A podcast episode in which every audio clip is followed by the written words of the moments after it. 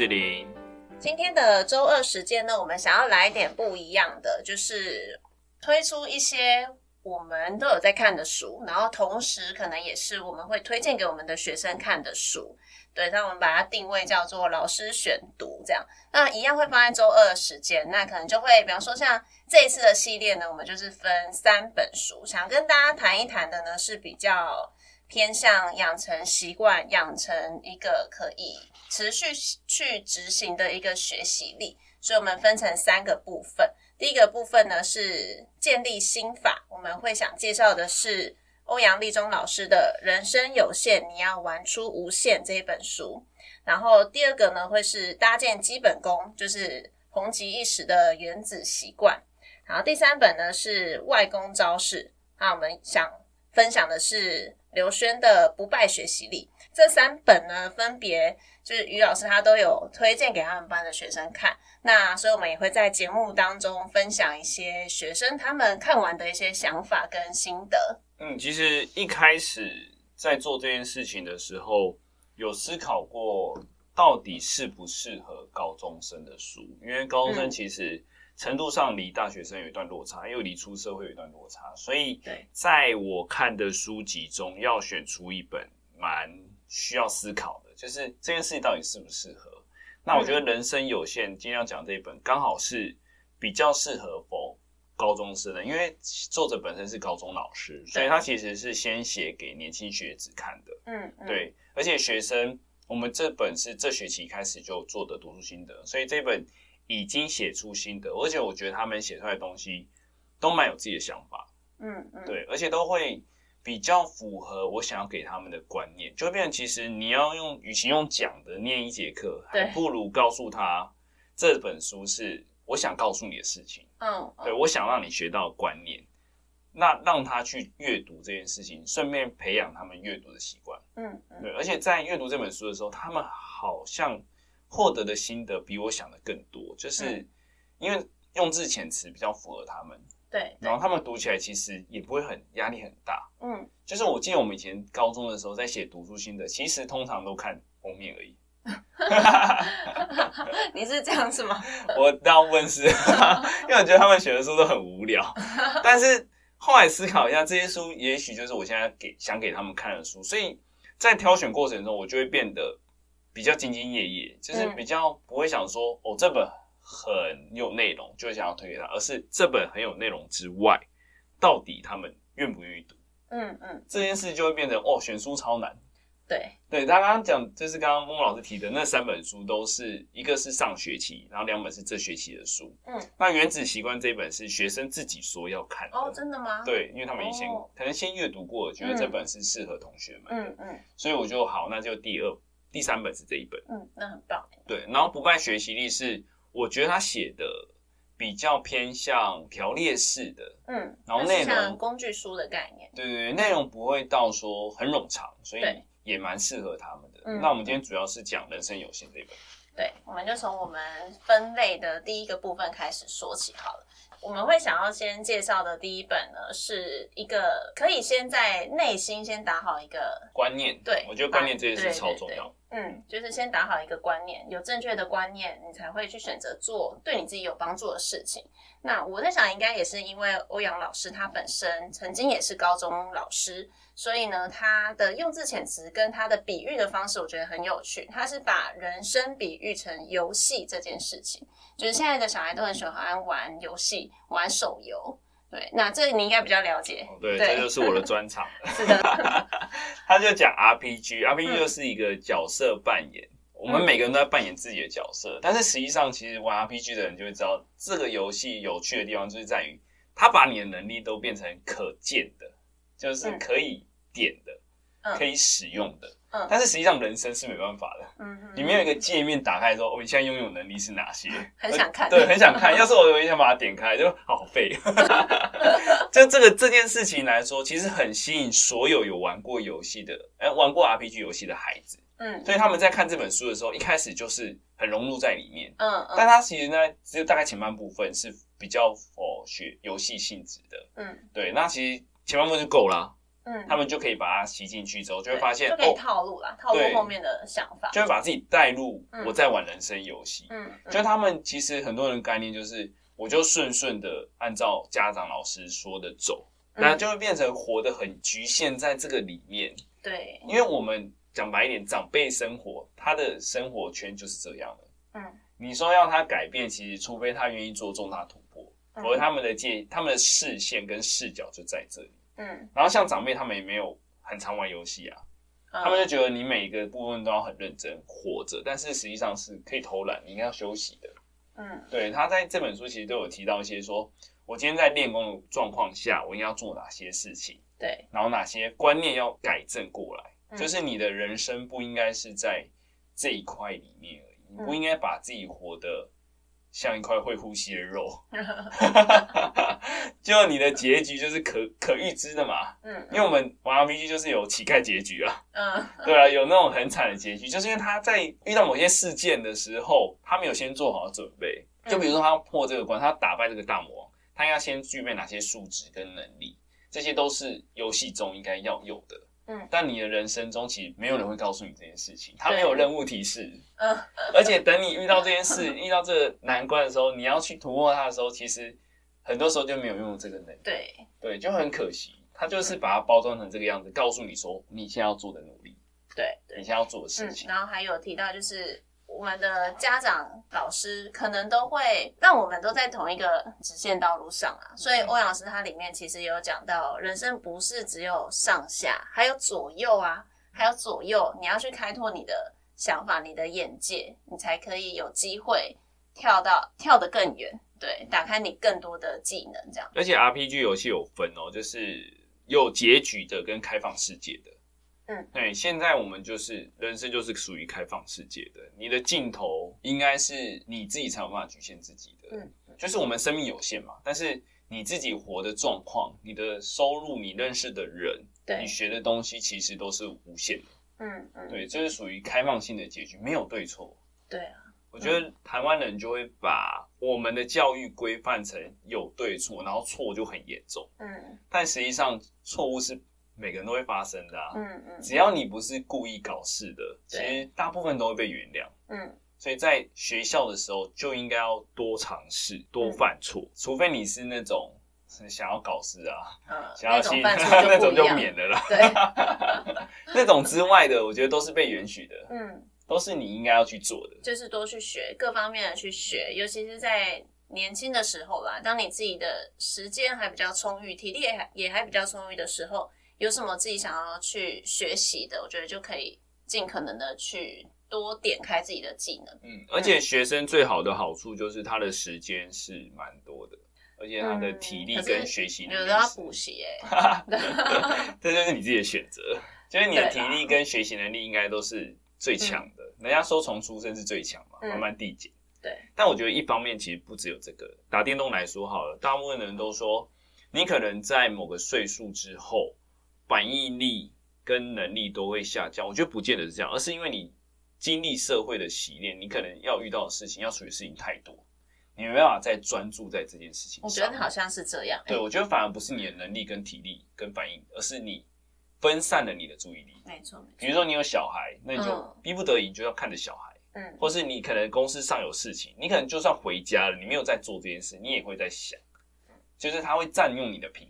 对对，但是学生时期就很单纯啊，嗯，你的生活就是学习玩，嗯，对吧？对，就是除非你的家庭可能需要你的帮助，对啦，对，对那个之外的，嗯，我觉得剩下的应该都是可以去负担的，嗯，可以去多学。尤其是像现在很多线上就非常的发达，你可以 YouTube 也可以学，然后 Podcast 也可以学，然后还有很多的线上教学的平台，都是很好的学习管道。包含读书阅读也是，有没有愿意去做这件事情吧？所以我觉得在高一的时候给他们看这一本书是一个还不错的开始。对，你就是打开新的思维。所以我看心得里面也蛮多学生有提到说，嗯，看了这本书之后，对于一些观念有不同的想法。嗯，例如说，我们可能都觉得有一些事情是靠运气，比方说我今天。可以考到某个学校，我今天可以得到什么工作等等，是因为运气很好。其实完全不是运气，那一定就是那个人他默默的可能曾经做过了什么事情去累积而来的。那他做的事情可能不只是努力，可能还包含他平常人际关系的累积等等，这些都是有可能在最重要的关键时刻会被会遇到一个贵人推你一把，都是有这个可能性的。所以在这本书里面的技能树里面，他其实就提到了四个很重要的技能。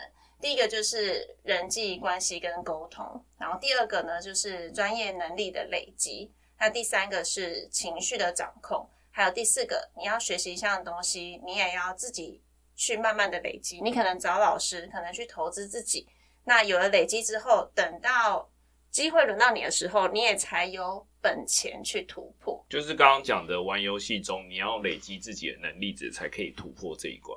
就是你要有的技能点，你可能点到，比如说这项技能需要砍树啊，嗯、需要做东西，那些都是需要你的点数去耗费的，那个点数就是你的时间啊。嗯，说白一点就是这样。嗯，对啊。而且我觉得刚刚讲到一个重点，就是我很喜欢一句话，就是你越努力，你的运气越好。对，这点是我在高中考大学的时候，那时候普俊老师跟我讲的，他就说你现在去买乐透，一定都会中。我就是百试不爽。我那时候考职考超认真，我每次买最少都有五百哦，刮刮乐就是那种买两百三百就会中五百以上哦，所以你最近都不会中？对，哦，难怪我那时候买个三四千只中两百，因为我不够努力，真的耶。那时候是真的这样哎、欸，可是就是那种勇往直前嘛，然后一直努力的那种感觉就会很好，嗯、但。人不会一直持续做成那样，嗯，嗯，但是你就是可能一整年中，可能要有好几个月是这样的状态，嗯，你才有办法在未来生活中遇到某一个难关的时候，会用你的能力去解决，会用你的人脉去解决，嗯，对。而且人其实是会受到你给人家的感觉，就是我们之前讲的礼貌的影响，对。所以你为什么会受到人家帮助？原因就在于你给人的感觉，嗯，你有没有平常在注意这一块？嗯，你有没有平常在讲话的时候给人家一个舒服舒适？嗯，跟感受的问题，对对，如果你平常就是摇摇摆摆那种 很讨厌的感觉，就是就是老师们就会觉得说，为什么我要帮你？对对对，尤其是当你作业缺交的时候，他就是啊弄你一把，也不是弄你，其实就会不想给你机会，因为就会觉得说这是你自己造成的。那如果你平常都是都是很按部就班，然后也很认真在学习，通常你真的哪天忘记带作业或什么。老师都马会放水，就让你过，就帮你印。你明天再交，或者是你什么不见就好了，偷偷帮你印一下。这其实小小的事情都是累积耶，就人跟人很奇妙，就是都会看在眼，不会记得很深是什么事情，他会记得你这个人是值得帮助的。对对，就会觉得说这个孩子他平常就这么努力，他只是偶尔犯错。对。但如果时常像块肉，嗯，是谁又惹到你？就是，其实我觉得他会这么气，就是因为于老师是一个，他是一个很认真的老师，所以他会很看不下去。你的气是来自于你看不下去。对。对，我会忍不住想要，就是就觉得你怎么可以把自己活成这样？虽然我觉得我已经没有很强了，但是 比起你来说，嗯，应该还是算努力一些。其实、嗯、我觉得，身为老师都会希望说，学生可以知道自己在做什么，不要浪费时间，不要浪费青春。不是说你一定要读书，不是一定要读得很厉害或者什么，可是你能不能有一件你喜欢的事情，然后你愿意很专心的去做，这是我们比较想看到的。那我想要电影中一句话，他就说：“如果大家都知道自己在干什么，这世界就很美好了。”好像也是。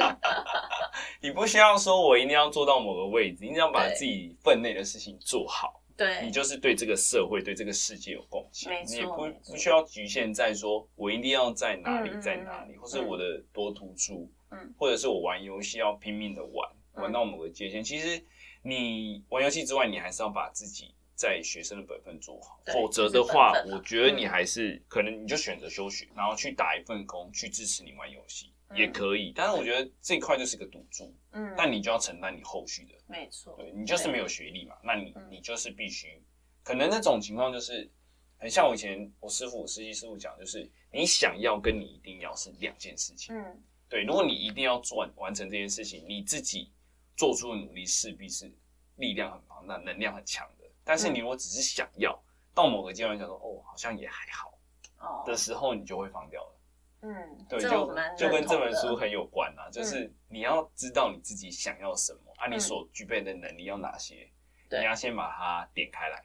对对对，因为知识技能树其实跟我们的脑神经很像，它就是你没有去使用它，你的脑神经就会萎缩到没有连接，等到你要去使用这个能力的时候。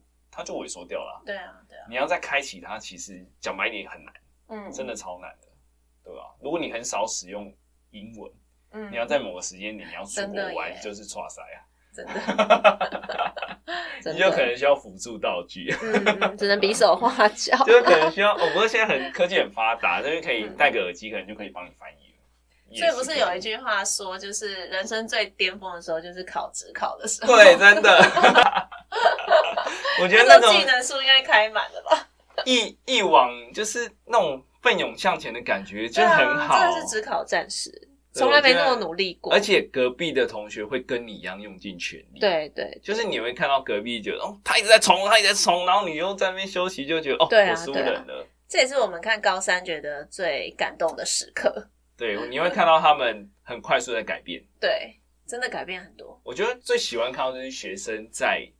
进步这件事情，嗯嗯嗯、然后我有时候会故意忽略掉他们某一些生活状况，哦，然后找到某一个时间点再去观察他的时候，就觉得哦，这孩子的气质变了，嗯，这孩子的说话的方式啊，做事情的态度啊，我觉得最棒的状况就是你没有讲的情况下，嗯，他去进行，他愿意多做，对，这种东西才是感动人的，而不是你叫他去做，他才去做，嗯，这两件事的差距蛮大的，就是。你要把你的人生活得很勤劳，嗯，就是你可以休息，当然没问题，但是你不能在不该休息的时候休息，嗯，你不能在每个月休做一休五这样，每个礼拜，这种状况你是不太可能进步的啊，嗯，嗯。对吧？你的能力累积怎么可能会完成？我觉得很难。情绪的部分，我觉得也是一样，就是你要多读书，知道各式各样的状态，就是有的时候。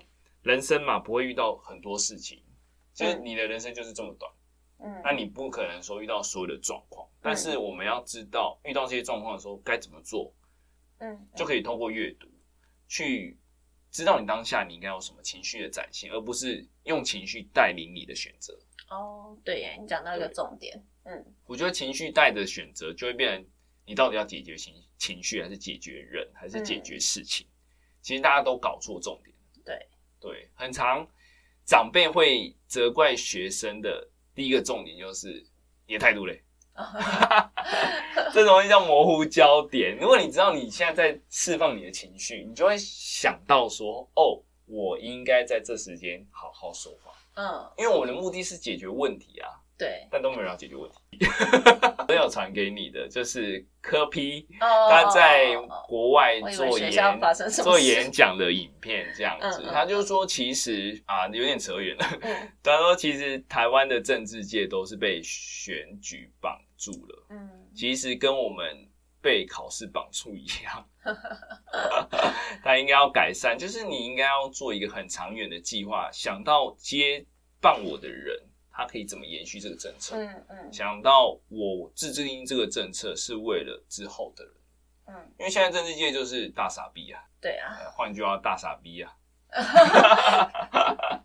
你花那么多钱，那些钱其实是要还的啊，嗯，对啊，我觉得这点其实是蛮值得我们思考的，为什么你可以这样子挥霍使用啊？那些也都是我的钱啊。这件事其实就跟你负不负责任有关。嗯、哦，对，我觉得人生应该也要为自己负责，那是你的游戏。嗯，对，你的爸妈、你的老师都、嗯、你很厉害，你可以再讲回来。哦，学生在做新的时候都有发现这一点，嗯，他都会觉得这个人生是我自己的哦，我应该要用更不一样的视野跟更开放的心态。嗯，我觉得他们都。有抓到重点，对，有分，嗯、应该说先教的这批人，他们就是为自己负责的人，对，他们知道要在时间内把这件事做完，有在安排每日任务，对，他们就会知道老师要你们看这本书的原因，因为我跟他们说，其实找书好难，对啊，对，我觉得我要思考的点太多了，就是这本书会不会导致你观念错误，嗯，也是一个重点。我觉得这件事最重要。到还有你看不看得下去，又是一个问题。嗯嗯，对我有跟他们先分享这一块，所以我不一开始想说一学期两本。嗯，到后面第一学期只有一本，原因就是我没有找到下一本哦。对，然后我觉得一开始我思考原子习惯到底适不适合，其实想了蛮久的。哦，真的吗？对，因为有些用字遣词跟有些生活态度，其实他们还没有遇到。嗯，对，就会变成共鸣感很低。嗯，但是学生说他们看过了，那我觉得哦，那应该就可以了，我才会放出这本。要不然我们的下一本其实叫做《为什么要读书》。哦，那本我觉得也蛮值得高中生看。你有看完吗？我没有，我有听完。我想一下，我是看了，我是在哪边看？瓦基吧？啊，应该是。对，我，我也我也应该会把它买下来，嗯，因为我觉得要让学生看，学老师要负责，就是一定要看完。情绪的话，我觉得有一本《被讨厌的勇气》，适合吗？被讨厌的勇气有个前提，你有发现？很容易会走偏的偏到。有一个前提是，这个团队没有你不行，你的能力要够强，你才有办法具备被讨厌的勇气。否则你还是有点礼貌吧。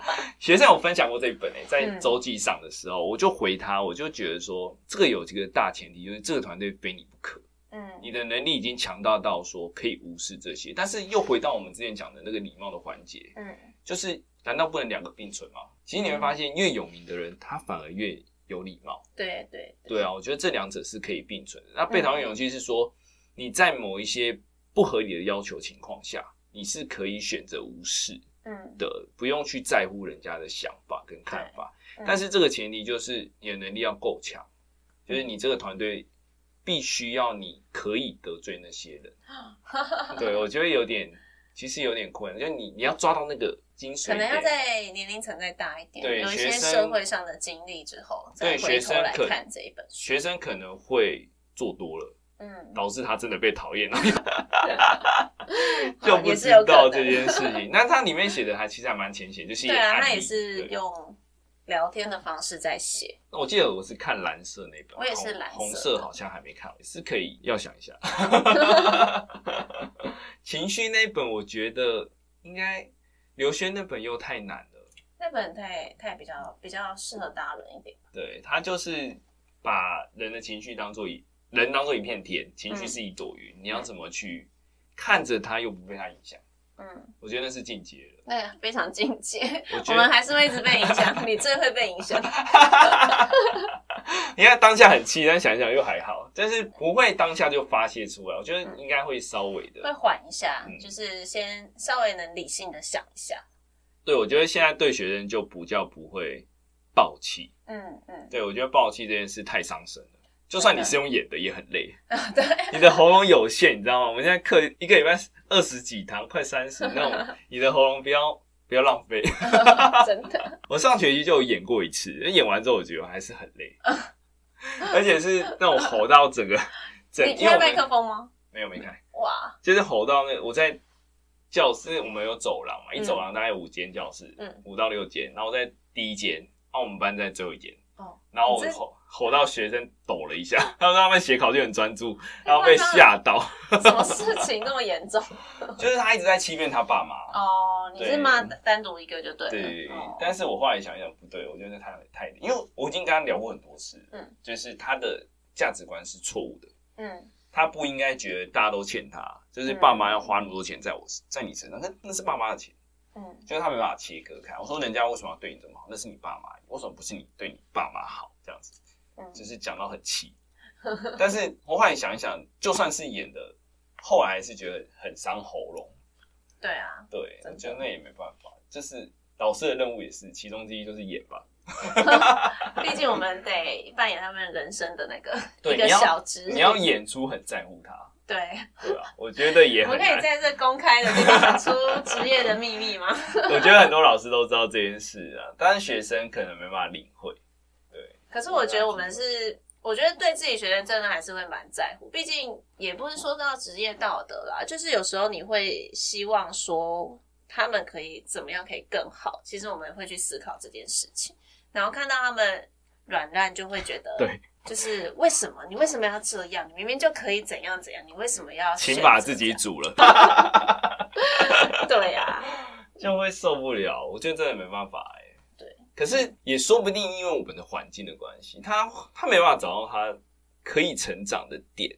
这也是我们前几集在聊的吧？嗯、他没有找到他的属于他的天命啊，没有想找到他真的想要去做的事情。对，我很常在思考，到底是我的问题，还是你的问题，还是我们在这个环境下做的事情？嗯、我觉得，所以像回到这本书，他在讲的就是说，就像回到我们最初讲的嘛，人生不是就只有一条路而已啊。嗯、对，如果我们可以，就是如果他看这本书，他可以。去发觉到说，哎、欸，原来还有很多的选择啊！我不一定只有就是坐在就是把书念好，嗯、我还可以去学很多其他的事情。对，每个人的技能不可能就是一个两个嘛。嗯、对啊，那你怎么去把你的技能变得更厉害？那可能才是现阶段你们要去努力的事情。对啊，所以其实回到这本书，它最后的一个阶段是讲到就是排位赛。进阶挑战，啊，你要不要讲一下排位赛是什么？排位赛简单来说就是一个评断你现在能力的一个赛制，嗯、它就会有，比如说以 low 来说啦，我擅长的，它就可能是精第一阶就是精英嘛，精英就是大概 PR 值九九以上的人，那、哦、它其实就是几几百位而已，就没有那么多，哦、所以它排位赛就是简单来说，就把你分类在哪个阶级。有点像是你的薪水哦，把它分类。那可是它的评断方式就是一场一场累积你的积分。嗯，对，所以排位赛是积分的意思。你可能这场赢赚多少分，那就可以进阶、进阶、进阶。对，那你的想法就是要让自己变强。对，你就是如果你不想要跟这些你觉得很烂的人一起，你就要想办法让自己变强。所以其实考大学变相也是一种对排位赛，对不对？就是。你现在的努力会决定你将来身边的朋友。对，我觉得这点我觉得感受蛮深的。慰藉？对对对，我身边的朋友都是属于那种比较善良，然后会为人着想的比较多。嗯，就比较不会遇到那种，我觉得他的态度很差，然后又又想要害你的那种，我觉得都没有。对，就你才可以有机会看到这些人。嗯，那你如果说你都没有往上爬，你看到的。就会是跟你差不多，就是排位赛，就简单来说，就把你分类了。嗯，但是这个分类是你自己可以决定的。对对对对对，简单来讲就是这样。那我们当然都希望自己可以变得越来越强吧。基本上，基本上大家都会希望自己是可以持续往上，然后可以去认识更多比你更强的人。就是你可以享受你想要过很爽的生活的话，你就要很爽的生活。就比如说，每个人对这个不太一样。对，所以就是你可以自己选择啊。你可能觉得很劳累的生活是适合你的，嗯，你可能觉得每天躺着是适合你的。那那你就是一个排位赛的选择。你进去的时候，你就自己先选了那个排位赛。嗯，对，所以在这本书后面啊，其实欧阳老师就有提到说，你所处的位阶就决定你的视野跟格局。那如果你想要放大你的视野跟你的格局，那你势必要让自己变得更强。那你变得更强的方式呢，就又回到我们刚刚前面说的，你必须去点满你的技能啊。那你可能需要很多专业能力的累积，让你的累积像是滚雪球一样，可以越滚越大。对，那不只是一个。可能可以开启好几个技能，那你就会拥有更宽广的视野。这里就引申到一句话，就是越努力的人会越聪明，会累积智慧；越懒越笨。嗯、我真的觉得越懒越笨。这个是你发明的的一句话。越懒越笨是我发明的。我觉得真的，你你没做，你怎么会有这项技能？你没有去尝试，你怎么会有？我觉得那些学生就会。就会觉得怕麻烦。哦，我觉得怕麻烦这件事情会阻碍你的前进，对，就会觉得啊，这样就好了。他们应该说有做就好，嗯，跟做到好这两件事情，对对，你要做到好，你才会变得更强，嗯嗯，对，你如果做到大里大杂，人家觉得嗯，你这个人可能就这样而已，嗯嗯嗯，对，就可能不会把重要事情再交给你去做。像选干部这件事情，其实我后来发现学生也会在看，嗯。对，我觉得他们选出来的人跟我选出来的人会蛮像的，嗯，但是我有时候会思考一个问题，就是要不要让更多人出现，嗯，就会干涉这个选举，哦，因为他们可能怎么选都是这些人啊，嗯、但我想要让更多人可以去完成他的任务的时候，就会干涉，嗯，对，嗯，总要希望有人可以发光，对，所以干部也是一个累积能力的方式，没错，虽然每次都会被告。那你是在练习情绪的掌控。